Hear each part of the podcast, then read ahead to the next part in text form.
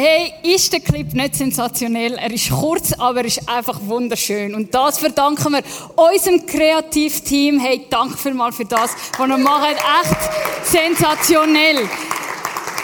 Christmas. Auch von mir ganz herzlich willkommen. Wenn du daheim auf der Couch bist, mach dir deine heiße Schocke und schau deinen Adventskranz an. Wir haben auch einen Adventskranz bei uns, so tun wir uns darauf einstimmen. Das ist der lebensechte Adventskranz äh, vom Impact und Prisma. Das erste Kerzchen brennt, das zweite Kerzchen brennt. Und so wenn wir uns auf das einstimmen. Schön bist du auch in der Homebase mit dabei und willst mit uns in die Weihnachtszeit hineinkommen. Adventszeit heisst ja, wir sind in einer Wartezeit. Wir sind in dieser Wartezeit, bis Weihnachten passiert, bis Jesus auf die Welt kommt. Und in dieser Wartezeit gibt es ja verschiedene Möglichkeiten, wie wir die Wartezeit können ausnutzen, oder? Vielleicht sagst du, hey, jetzt habe ich Homeoffice und sowieso viel, viel Zeit zur Verfügung. Ich bastle meinen eigenen Adventskranz, könnte ja sein. Vielleicht sagst du aber, hey, nein, ich muss unbedingt noch meine Weihnachtspäckchen, ähm, äh, besorgen und hoffst einfach, dass die Post nicht überbelastet wird und nicht zusammenbricht, bis das Geschenk von Amazon die Heime ankommt. Oder du schaffst im Verkauf und du kannst Christmas äh, Playlist gar nicht mehr hören, weil es äh, jingelt und pingelt und was auch immer. Oder und du denkst, wann ist das die Zeit endlich vorbei? Und Weihnachten hat ja die Spannung, oder? Es hat die Spannung von dieser Vorfreude, um in der Familie Zeit verbringen, aber es kann auch eher negativ prägt sein. Ähm, vielleicht weißt du, dass eben deine Familie jetzt nicht ganz bilderbuchmäßig ist und du schaust eher ein bisschen kritisch auf die Weihnachtszeit und die Weihnachtsfeier hin. Was auf jeden Fall klar ist, ist, dass Weihnachten 2020 für alle anders ausfallen wird. Dank Corona sind wir ja ein bisschen uns am überlegen, okay, mit welchen Leuten kann ich zusammen sein, wie wollen wir unsere Familie aufteilen, wo gehen wir genau hin und man schmiedet sich das so seine Pläne, oder? Und das kann ein bisschen stressig sein. Und irgendwie merkt man, dass die ganzen Lichter und so, wo äh, wo in der Altstadt sind und schon schon heiß sind. Aber weil man so muss durchhasten, um seine To-Do-Liste fertig zu machen, um das Jahr können abschließen, kann man das gar nicht so richtig geniessen. Wer kennt das? Okay, nicht so viel, aber ich kenne das gut und ich habe mich darum gefragt, was kann ich machen oder wie kann ich mich auf die Geburt von Jesus vorbereiten? Und mir ist eine sensationelle Geschichte in den Sinn gekommen, oder, ja, begegnet, nämlich die Geschichte von der Maria. Weil wer hat sich nicht mehr auf die Geburt von Jesus gefreut als die Mutter selber? Und darum wollen wir heute Abend aus dem Leben von der Maria lernen. Viele von euch kennen die Geschichte von Engel Gabriel, wo der Maria begegnet und sagt, Maria, der Geist Gottes wird über dich kommen und du wirst ein Sohn, du wirst schwanger werden, du wirst einen Sohn gebären und den sollst du Jesus nennen. Und speziell an dem ist, dass Maria mit in ihrem Alltag war.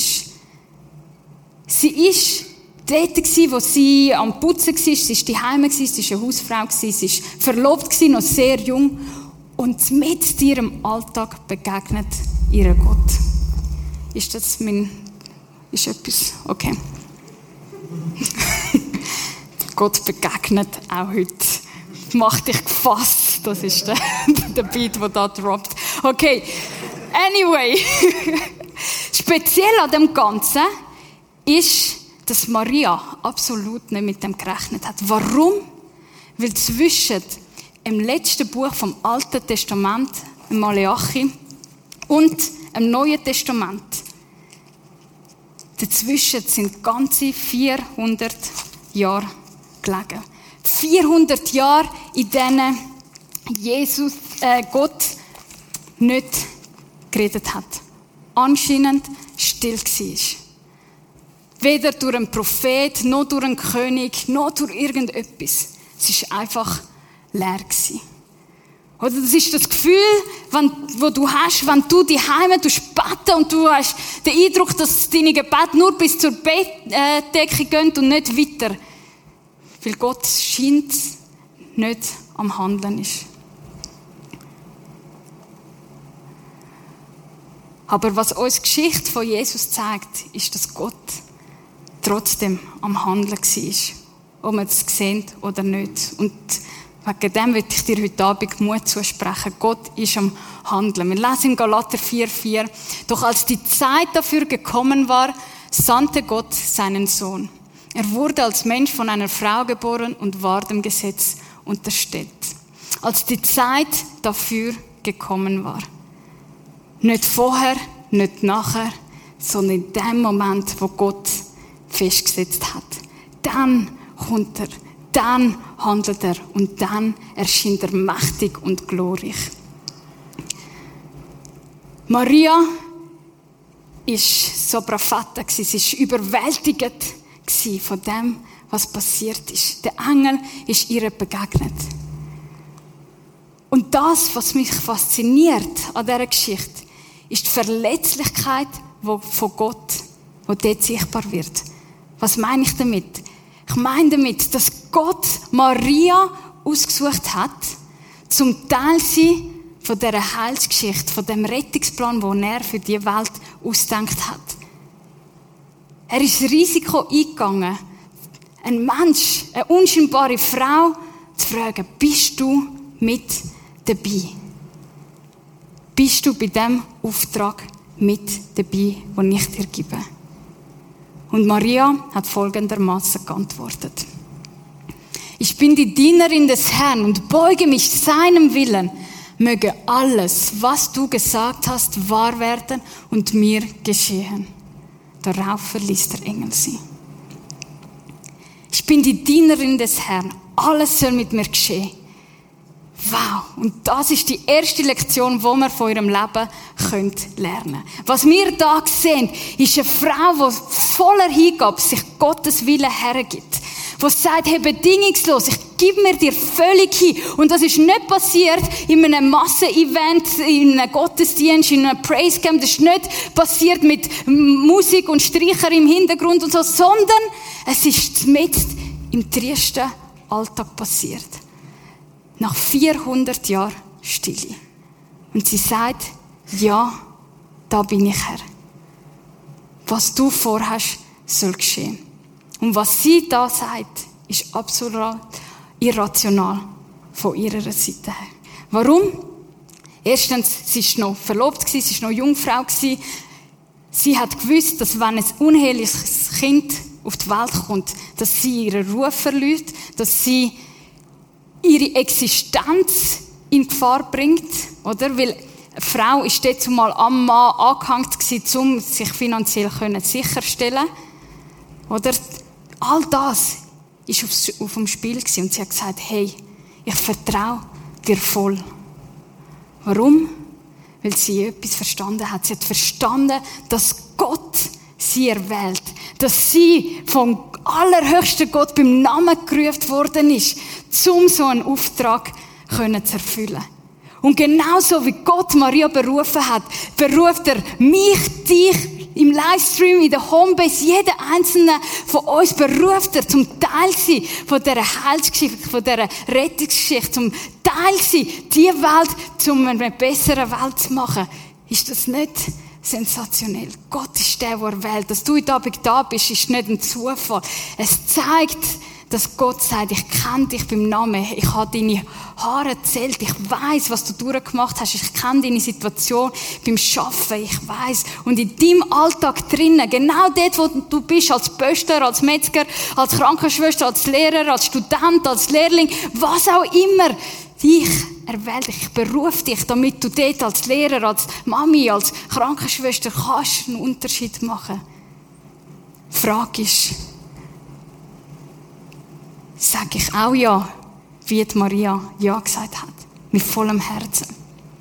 Weil mein Eindruck Und vielleicht bin ich auch die Einzige, die den Eindruck hat, oder? Aber ich habe mir immer vorgestellt, wenn ich mich voller Hingabe Gott hingebe, dann wird der rote Teppich vor mir hergerollt und die Leute sagen, ja, und Beifall und Paparazzi und Christ, äh, Hashtag äh, Forever oder irgendwie so, oder? Aber die Realität ist anders. Die Realität ist meistens nicht rosig, wenn wir im Willen von Gott laufen. Was hat Maria gemacht? Sie ist sich dem bewusst gewesen und sie hat etwas sehr Schlaues gemacht, wo wir auch von ihr lernen können. Sie hat sich entschieden, Zeit mit Menschen zu verbringen, wo sie vertraut, wo sie unterstützen, wo an ihr glauben und mit ihr den Weg gehen. Und so hat sie sich entschieden, zu ihrer Verwandten Elisabeth zu gehen. Die Elisabeth hat nämlich auch etwas ganz Spezielles erlebt. Sie hat Sie hat eigentlich nicht dürfen können schwanger werden und trotzdem ist sie schwanger geworden mit dem Johannes der Täufer, oder? Der ist dort noch nicht am äh, Heuschrecken essen und so, sondern er ist dort noch ein kleines Baby im Bauch von der Elisabeth gewesen. Und Folgendes ist passiert, wo Maria die Elisabeth ist besuchen. Als sie das Haus betrat und Elisabeth begrüßte, hüpfte Elisabeths Kind im Bauch seiner Mutter und Elisabeth wurde vom Heiligen Geist erfüllt. Sie rief Maria laut entgegen, du bist von Gott gesegnet vor allen anderen Frauen und gesegnet ist auch dein Kind. Uh, welche Ehre! dass du, Mutter meines Herrn, mich besucht. Ich kann es nicht glauben, oh mein Gott.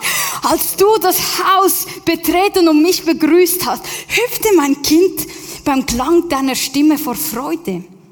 Gesegnet bist du, weil du geglaubt hast, dass der Herr tun wird, was er gesagt hat.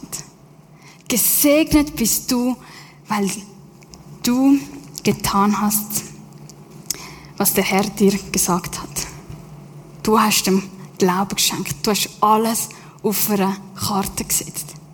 Und wo Maria so begrüßt wird, falls ihr wie vor Augen, Schuppen vor den Augen und sie realisiert, wow, sie ist aus der Welt, sie darf Teil sein von dem, was Gott bereit hat.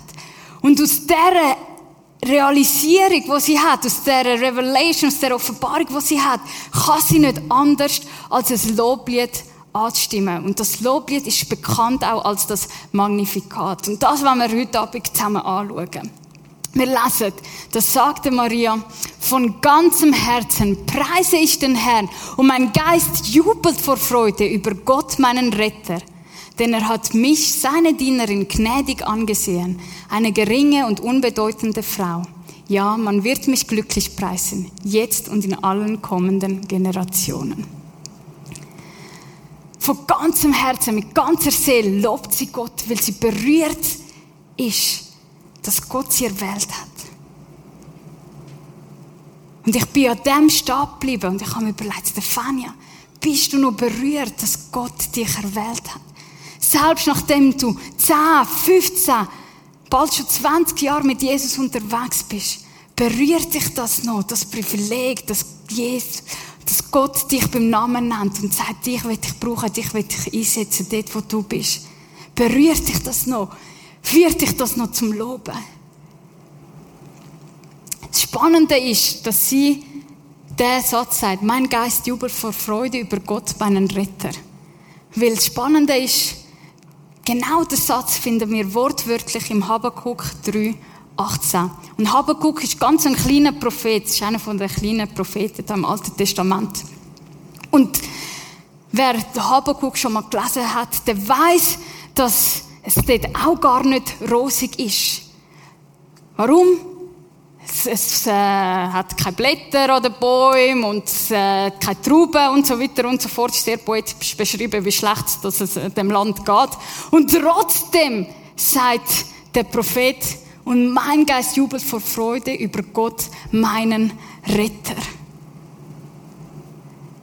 Warum? Weil wir mit dem rechnen. Ah, das ist es. Sorry. Okay. Also, wir, wir, sie rechnet damit, dass Gott der Retter ist. Ihre Umstände von der Maria in dieser Situation sind nicht besser. Sie wird, sie weiß nicht, ob der Josef ihre Verlobte sie noch will, oder? Sie weiß nämlich nicht, dass, ähm, wie wir im Matthäus-Evangelium lesen, dass der Engel am Josef sagt, doch, du sie trotzdem heiraten, oder? Sie steht so, I don't know, like, uh, somebody help me, like, I don't know, oder? Aber sie weiß es nicht. Aber was sie weiß, ist, dass Gott ihr Retter ist und irgendwie dort wird etwas machen und etwas schauen. Oder? Und das ist das Geheimnis, das ist der Golden Nugget, den ich von der, Miriam mit, äh, von der Maria mitnehme, dass ihre Gottesoffenbarung grösser ist als ihre Realität. Ihre Gottesoffenbarung ist grösser, ihr Verständnis von Gott ist grösser als das, was sie sieht. Und das, was sie macht, ist, sie proklamiert Gottes Sieg über ihre Situation. Warum? Weil sie hat verstanden, dass sich Gott ihre gnädig angesehen hat. Das heißt, er hat sich ihr zugewendet. Und ist Weihnachten nicht der grösste Beweis, dass Gott sich uns zugewendet hat? Dass Gott Mensch geworden ist. Und darum warten wir auf, auf das, weil wir uns daran erinnern, Gott tut sich uns zuwenden. Das ist das, was uns Hoffnung gibt, was die Wärme ausstrahlt an Weihnachten. Gott wendet sich uns zu. Ihr Lobpreis geht weiter. Sie sagt, er, der Mächtige, hat Großes an mir getan. Punkt. Er hat Großes an mir da. Und ich weiß, 2020 ist ein schwieriges Jahr. Von uns allen sind neue Sachen gefordert worden, sind neue Situationen gewesen. Doch wenn wir zurückschauen, sehe ich, dass Gott Großes an mir da hat sehe ich, dass mein Gottesvertrauen stärker geworden ist.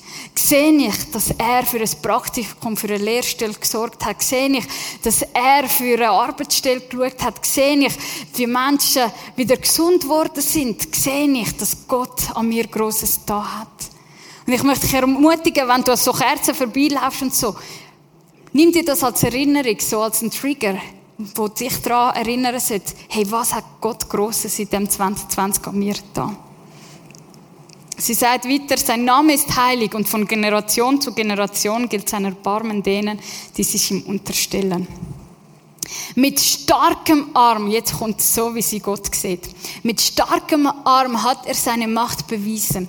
Er hat die in alle Winde zerstreut, deren Gesinnung stolz und hochmütig ist.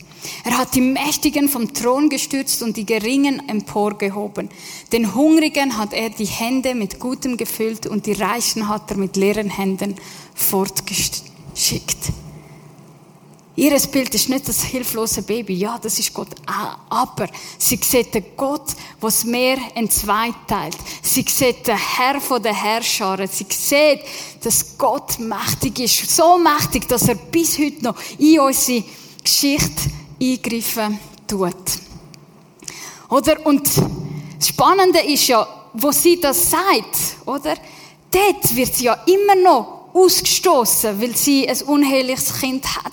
Dort ist sie immer noch, ihre Umstände sind immer noch schwierig. Man sieht, sie sieht Lösung noch nicht vor Augen. Und trotzdem kann sie von dem singen. Warum? Weil das ihre Hoffnung ist. Weil sie weiß, dass eines Tages das wird passieren, dass eines Tages Gott wird Gericht halten, dass eines Tages Gott wird Gerechtigkeit handeln und bringen. Das ist ihre Hoffnung, oder? Das nennen wir theologisch eschatological hope.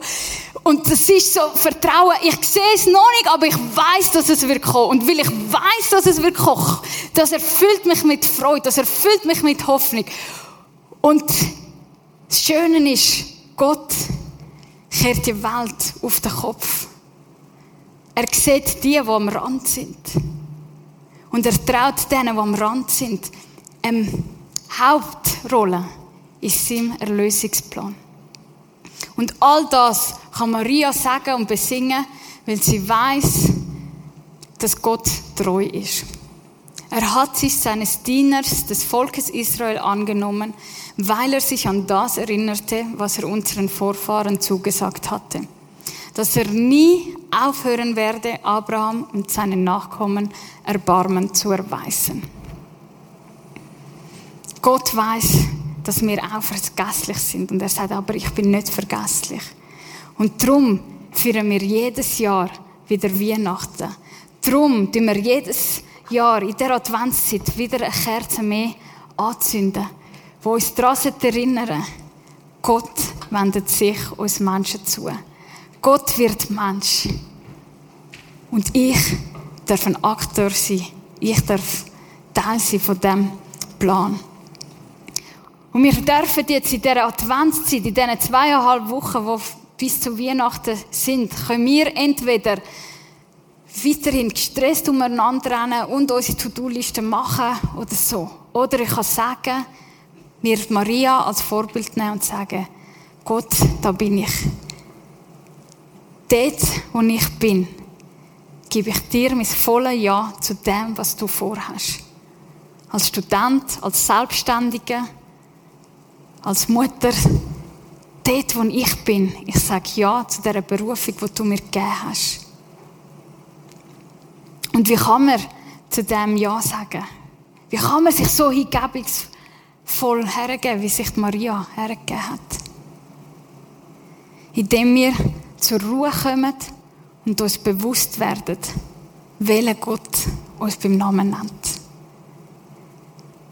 Wie groß er ist, wie stark er ist, wie mächtig das sein Arm ist.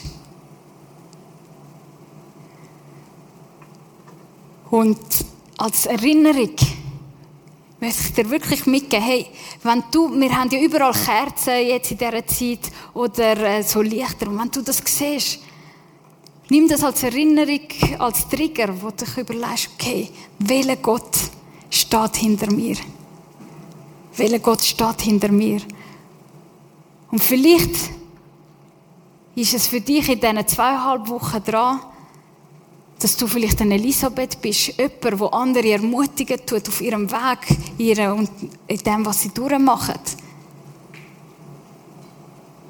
Aber vielleicht darfst du einfach auch wie Maria vor Gott staunend stehen und ihn anbeten